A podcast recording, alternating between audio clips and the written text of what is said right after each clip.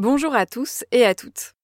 Aujourd'hui, je vous propose de découvrir pourquoi certaines fleurs sentent le cadavre.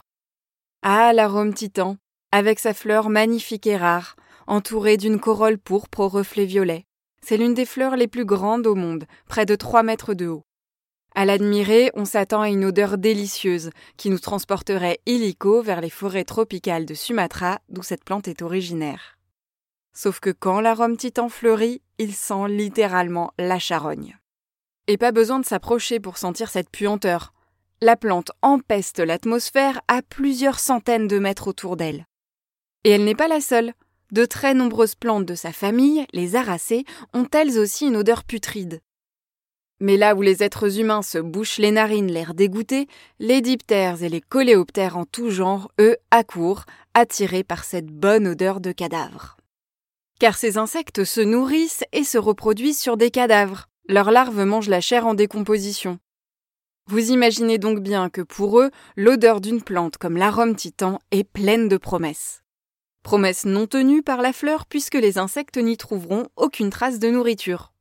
Cependant, ils ressortiront couverts de pollen, prêts à aller polliniser un autre arôme. Cette étape du cycle reproductif des plantes est cruciale. Sans elle, pas de fécondation, donc pas de graines et pas de perpétuation de l'espèce. Comme toutes les plantes, l'arôme titan ne peut réaliser cette manipulation tout seul, il a besoin de l'aide précieuse de coléoptères. Alors pour les attirer, il imite des animaux morts.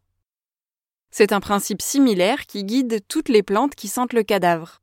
Ainsi, des scientifiques ont étudié l'arôme cheval mort et ils ont confirmé que les composés volatiles émis par la fleur étaient similaires à ceux émis par une carcasse en décomposition. Mais il n'y a pas que l'odeur des fleurs qui compte. Leur couleur violacée est semblable à celle d'un morceau de chair. Et leur température augmente aussi pendant la floraison, faisant croire à un animal en cours de décomposition. Cette hausse de température permet également de mieux volatiliser les odeurs. Alors si vous souhaitez assister à la floraison d'un arôme titan et sentir sa bonne odeur, il vous faudra vous armer de patience, car ces plantes sont très rares et ne fleurissent que tous les 10 ans environ.